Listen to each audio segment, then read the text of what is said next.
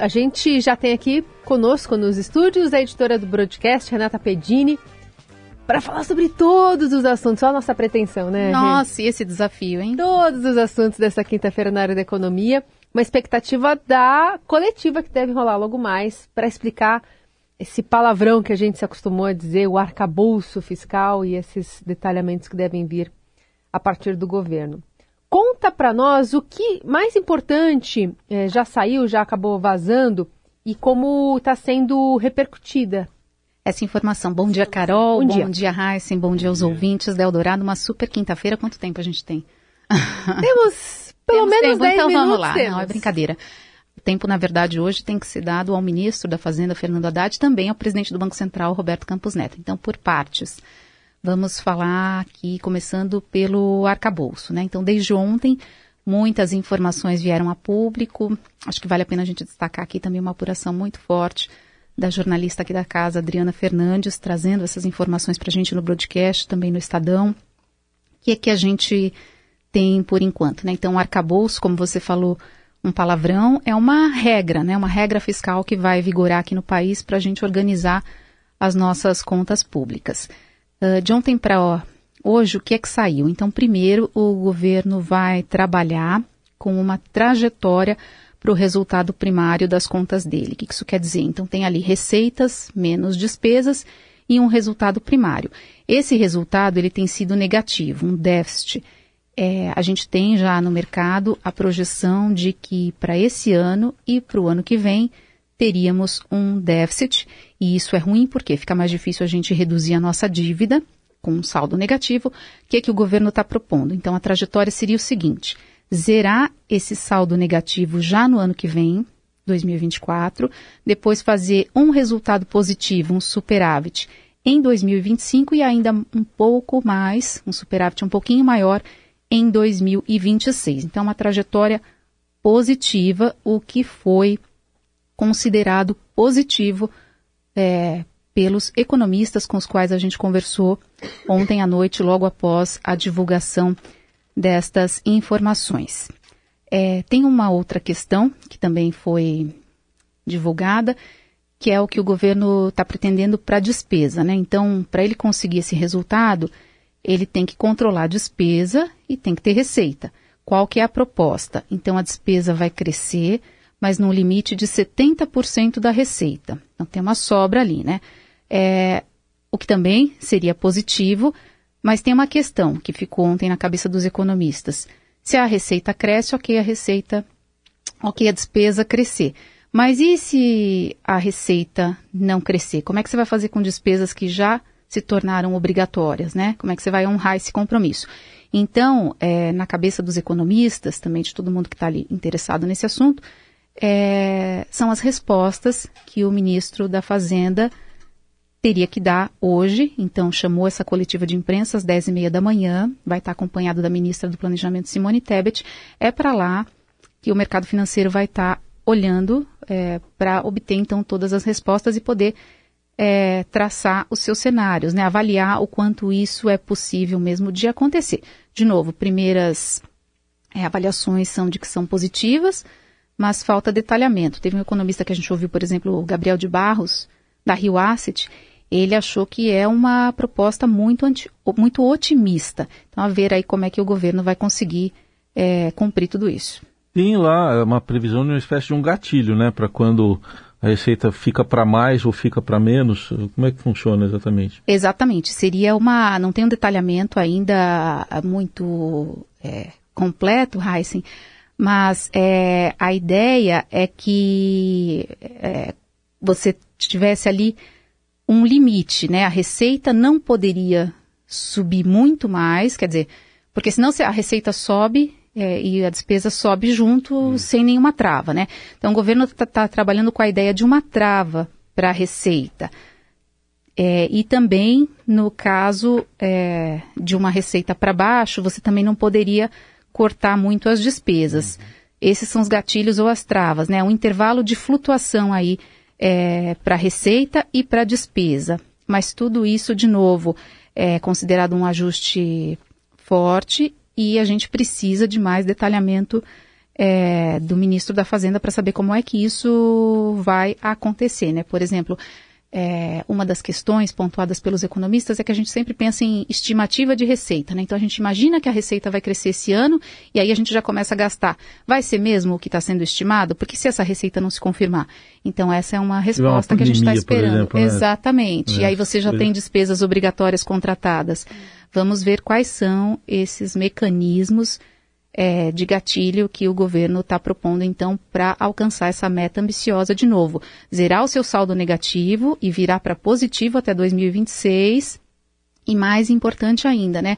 Com todo esse, esse regramento, como é que ele vai fazer para estabilizar, como os economistas dizem, a trajetória da dívida do governo em relação ao PIB, né, que é o quanto a gente deve em relação ao que a gente produz, que é um, um ponto, uma, um fator aí muito observado para medir o quanto está boa ou ruim a situação do país.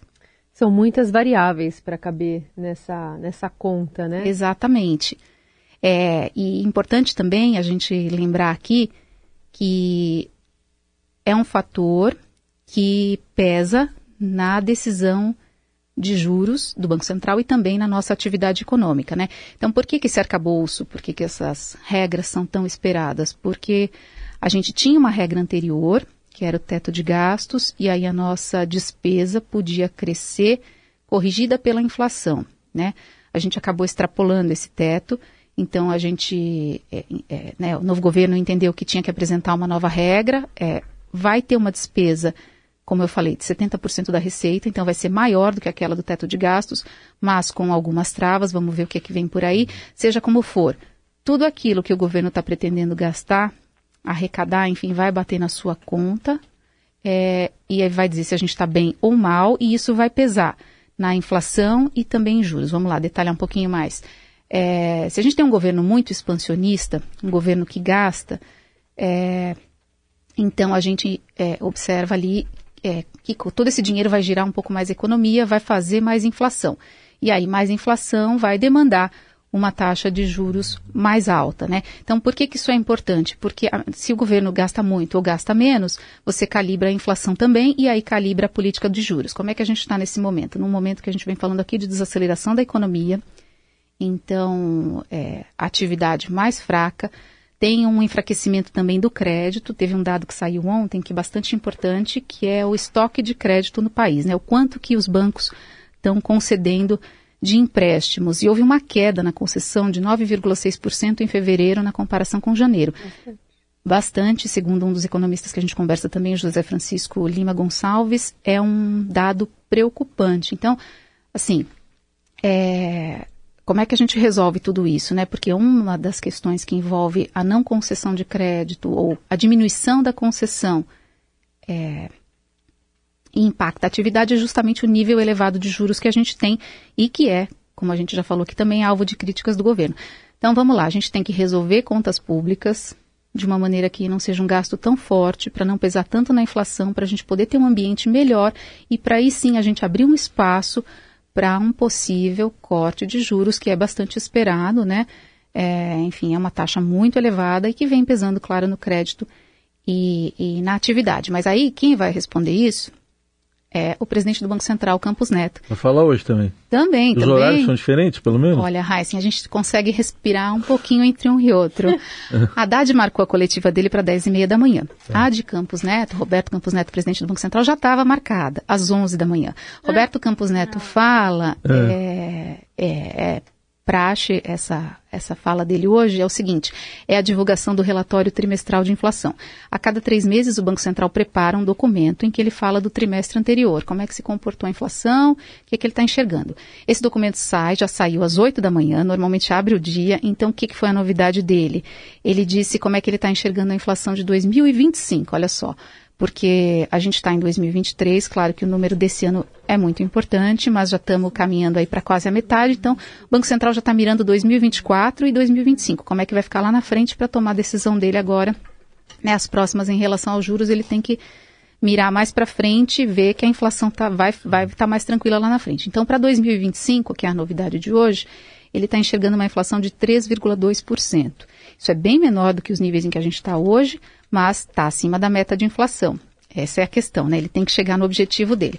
Então, é, tradicionalmente, depois da publicação do documento, o Banco Central faz uma coletiva de imprensa em que ele explica isso e é questionado também, uhum. né, sobre os jornalistas. Essa aqui é bastante importante porque ela vem depois da ata do Copom, que saiu na terça-feira, no qual o Banco Central, na qual o Banco Central reforçou ali um tom duro no combate à inflação, sinalizou que agora não é hora de corte de juros. E aí hoje, quando tem Haddad falando antes dele sobre a arcabouço, sobre regra fiscal, hum. obviamente que ele vai ser perguntado, né? Lógico, mas sabe o que vai aparecer? Eu acho que vai aparecer, sabe aquele quando tem um time jogando e ele depende do resultado do outro, aí você fica ali o repórter vai ter que acompanhar os dois ali, né? Porque Sim. Um, um, um, que um fala interfere no, no, que o outro vai falar também. Certamente. A gente já tem uma pista que é a seguinte: na ata do Copom, que é esse documento em que o Banco Central explicou a decisão dele de manter a Selic em 13,75% na semana passada e sinalizou que não vê espaço para corte de juro agora, ele colocou a seguinte frase: que não há uma relação mecânica do arcabouço com os juros. O que isso quer dizer? Não basta você ter a apresentação da regra e o juro vai cair. Você precisa ver como é que essa regra fiscal vai ser recebida, e não é só ali nas análises dos economistas, né, enfim, na repercussão. Precisa ver como é que isso vai, vai afetar, principalmente, é, como os economistas dizem, o canal das expectativas, né, então, o que, que, o que, que a gente vai passar a esperar a partir dessa regra? Ela é uma regra firme, ela é crível, dá para a gente melhorar o nosso cenário a partir dela? É, porque o que acontece? Se você não tem credibilidade, fica a incerteza, então, ah, bom, eu preciso de dinheiro hoje e eu vou pagar lá na frente. Mas o país está ali com uma, uma, questão, tem uma incerteza, então eu vou cobrar uma taxa de juros mais, mais alta, desculpa. Então isso vai afetando toda a economia. Quando é, tem a divulgação e você tem uma resposta positiva, né, nos preços dos ativos, como a gente fala, então o dólar tem um alívio, porque o mercado entende que a situação está melhor, as taxas de juros negociadas no mercado futuro também. Então você já tem uma resposta mais é, materializada, né? É, em relação ao arcabouço. Aí sim, com uma resposta mais firme na economia, é, um afrouxamento dessas taxas negociadas, então, mais para frente, você já tem um, um resultado de como foi avaliado o arcabouço, e aí sim é, é, o Banco Central poderia, então, é, vir a sinalizar um corte de juros, né? Uhum. Então, essa é uma pista do que pode acontecer com a bola rolando ainda, só para voltar uhum. no seu ponto. Uhum. Mas é claro que os jornalistas vão estar dividindo, trocando, divididos, as atenções todas divididas nas redações, enfim, para quem acompanha noticiário econômico vai estar olhando para os dois, trocando figurinha e ver como é que um responde ao outro. Lembrando também que tem uma relação ali entre eles, né? Eles vêm falando de uma harmonia entre política monetária, que é do Banco Central, e política fiscal, que é da Fazenda, é, e um, às vezes, é, às vezes não, né? É, claramente já pediram gestos. Porque o que, que acontece? O governo está fazendo, de alguma maneira, um esforço para apresentar alguma coisa melhor. E o Banco Central vem reconhecendo que tem, né? Mas, nas últimas duas comunicações, comunicado sobre a manutenção da Selic ata, na qual ele detalhou o que ele pensa, ele bateu duro. Então vamos ver o que é que vai tá ser dito hoje, como é que isso vai, é, enfim, repercutir não só hoje, mas nos próximos dias. Boa. Fora toda todos os picotes e ajustes que vão ser feitos para o Congresso depois, né? Então, antes. muita gente falou, ah, mas tem que ter investimento, tem que ter espaço para investimento. Foi um discurso muito forte da política, né? Então tem todos esses ajustes para passar ainda essa reforma. Você veja como é que é, né, Carol? É, tem um ponto positivo em tudo isso que é o seguinte, né? O governo tinha um compromisso de entregar, é, conforme ele se comprometeu ali atrás na, na transição, entregar uma regra fiscal em agosto. Então, a Fazenda conseguiu antecipar, uhum. né? Falou que ia trazer para abril e março e tá aí, saiu. Mas tem toda uma negociação política para que essa regra fiscal fosse divulgada, enfim, o ministro da Fazenda teve que conversar e conversar muito, né? Aí ontem foi apresentar para o mundo político uhum. e foi aí que a gente começou a ver... Um pouquinho de informação. Né? Informação, né? e não só a informação, é, é, tem um pouco mais de, de, de pulso ali é, da, da costura e da articulação política uhum. que ele já está fazendo, né, e outros agentes, mas o quanto isso ainda vai ter que ser feito, né? Hoje, por exemplo, antes da coletiva de 10 e meia, tem conversa com o presidente do Senado, Rodrigo Pacheco. Então, uhum. Então, tem uma apresentação, tem uma articulação a ser feita e, assim, é claro, fica o risco de uma, de uma desidratação, né, de mudança. Então, a gente vai ter que ouvir o que que ele planejou, né, e todos esses pontos e, e, e aí observar muito como é que vai ser a negociação com o Congresso para fazer com que essa proposta avance. Né?